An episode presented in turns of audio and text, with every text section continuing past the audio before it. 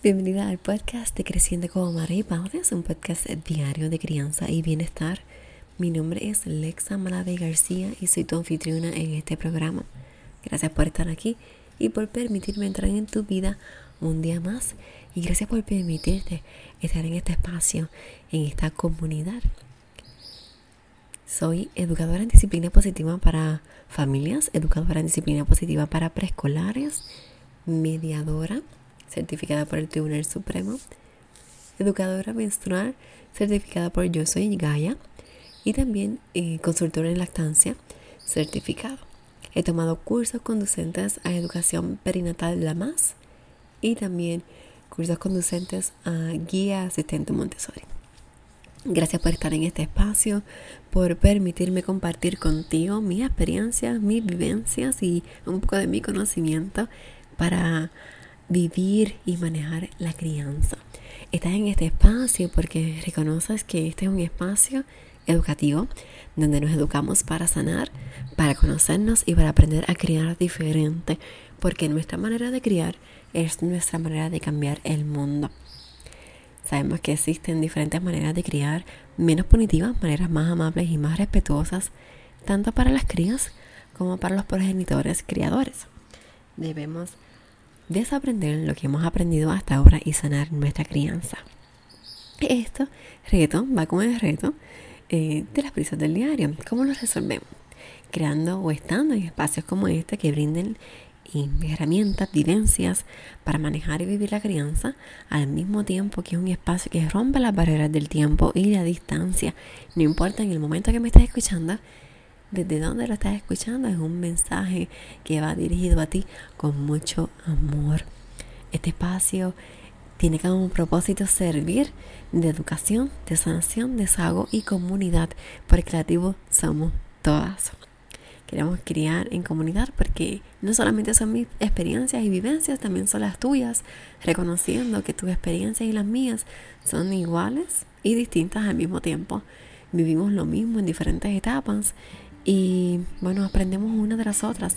Así que nos invita también a criar en, dentro de una sororidad virtual. Gracias por estar aquí y por permitirte estar aquí una vez más.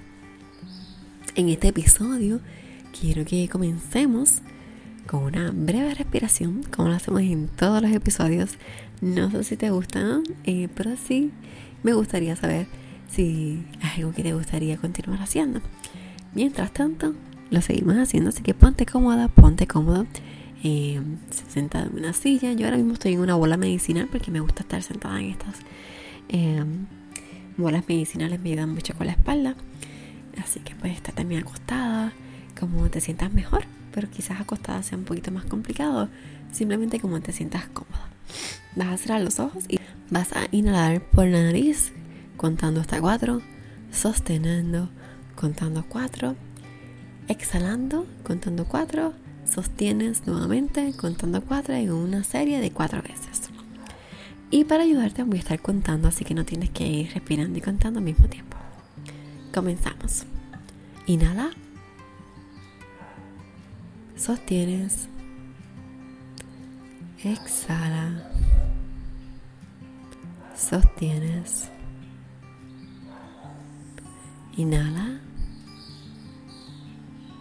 sostienes, exhala,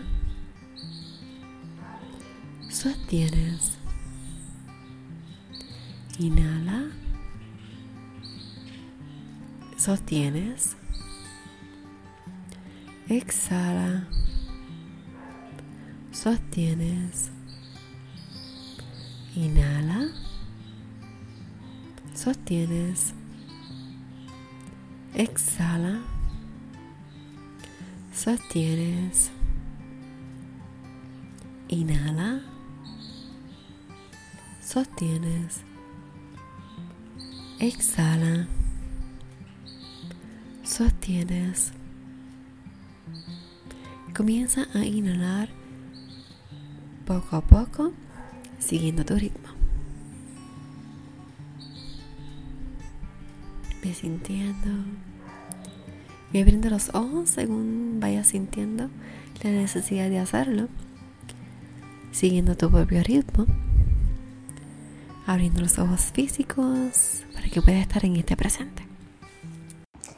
En este episodio, ahora sí que sí, que vamos a hablar de las cosas que podemos hacer cuando nos sentimos que estamos en este episodio del burnout, que más aún, y también lo que podemos hacer para prevenir. Primero, como te dije el de ayer, toma acción. Bájale dos. Baja las expectativas. Divide la carga. Y si eres madre soltera, ¿verdad? O madre que eres la única que está en casa, divídela por días. No tienes que hacerlo todo en un mismo día. Así que ponte creativa y divide las tareas. Ponte creativa y sal a caminar. Sal, camina, ejercicio. Hay distintas herramientas en YouTube, en distintas personas que tienen programas, ¿verdad? De yoga, meditación, em, pilates, que tú nómbralo, que ahí está en YouTube. Zumba, nosotros hacemos hasta Just Dance, este juego de video, está hasta en YouTube, ¿verdad? Son videos de personas que están jugando, pero nosotros bailamos como si estuviésemos jugando igual. Y eso nos ayuda muchísimo a quemar, ¿verdad? Liberar y todo eso. Así que es algo que puedes hacer también. Así que movimiento, mueve ese cuerpo. Bájale a las expectativas. Mira, mamá que me escuchas, madre eh, mujer, quiero que sepas que todas eh, las personas que vimos en Instagram tienen una vida perfecta. La casa perfecta, el outfit perfecto, el pelo perfecto, todo es perfecto. Hasta que tú eh, ves detrás de la cámara y tú ves que nada es perfecto. Así es que bájale a la expectativa. Realmente nada es perfecto, no eres perfecta no tienes por qué ser perfecta ni a por qué aparentarlo tampoco. Así es que vamos a bajar expectativas y vamos a ser reales, reales con nosotras mismas. Entre menos expectativas tenemos, las más bajas, no es que nos pongamos vagas y no queramos dar lo mejor de nosotras mismas, porque esa no es, eh, ¿verdad? No queremos como que dar lo mínimo, todo lo contrario, queremos dar lo máximo, pero también queremos dar lo máximo dentro de nuestra realidad. No tenemos que ser como fulana con sutana, que se ven tan hermosas y sus videos son tan perfectas en Instagram, cuando entonces, eh, ¿verdad? Detrás de la cámara es otra cosa. Así que, nada, tú toma las cargas, los compromisos, eh, tu vida, tu casa, tú la pones bonita. En casa de tu casa tú la pones bonita, dependiendo entonces de tu realidad de lo que tú quieres, de lo que te representa, no necesariamente porque quieres compararte con otras personas.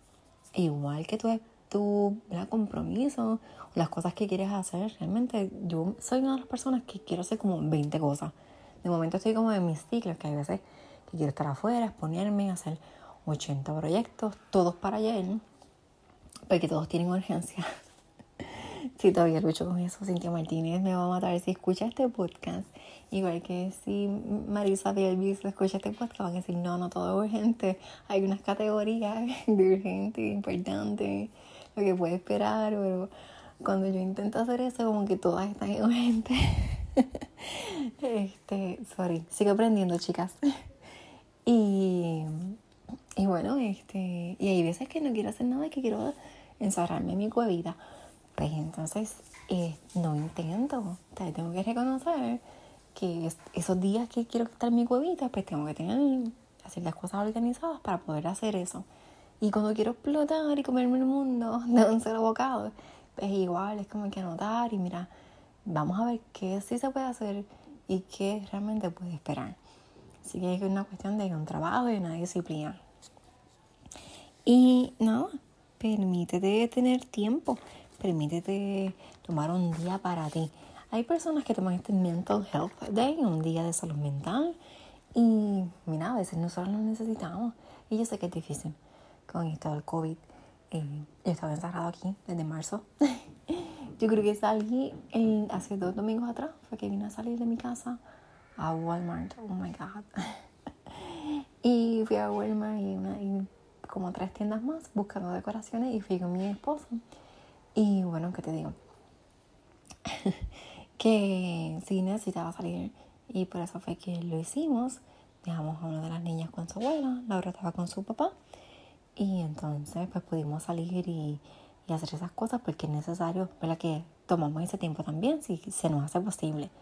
Si no se te hace posible tener un tiempo para ti, tus hijos son grandes, mira, yo la mía, eh, te voy a ser bien sincera, he venido para aquí para el cuarto, las he puesto ¿verdad? en mi cama y sí, las he puesto a jugar con unos teléfonos viejos que encontré eh, y entonces las puse a jugar, les bajé unos juegos y yo me quedé descansando, cerré los ojos, me quedé un poquito dormida, un par de minutos y, y ellas jugaban y eso no estuvo mal.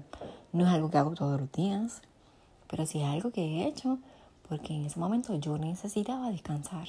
Y si yo seguía despierta, no iba a funcionar bien. Así que, ¿verdad? Dentro de la media, pero mis hijas son, una tiene nueve años y la otra tiene cinco años. Así que dentro de mis posibilidades, yo hice, ellas estaban en el mismo cuarto, todas las puertas cerradas, la puerta del cuarto estaba cerrada. Así que estaban seguras yo sabía que ellas no se iban a ir y que no iba a pasar nada, estaban en la cama conmigo. Así que dentro de lo que tú puedas hacer, hazlo, ¿verdad? Siempre y cuando pues, sea saludable. Si tienes bebés pequeños, mientras ellos duermen, toma la cita por el día. Tómalo tú también. No intentes hacer 20 trabajos mientras ellos duermen. Descansa tú también. Es importante el descanso.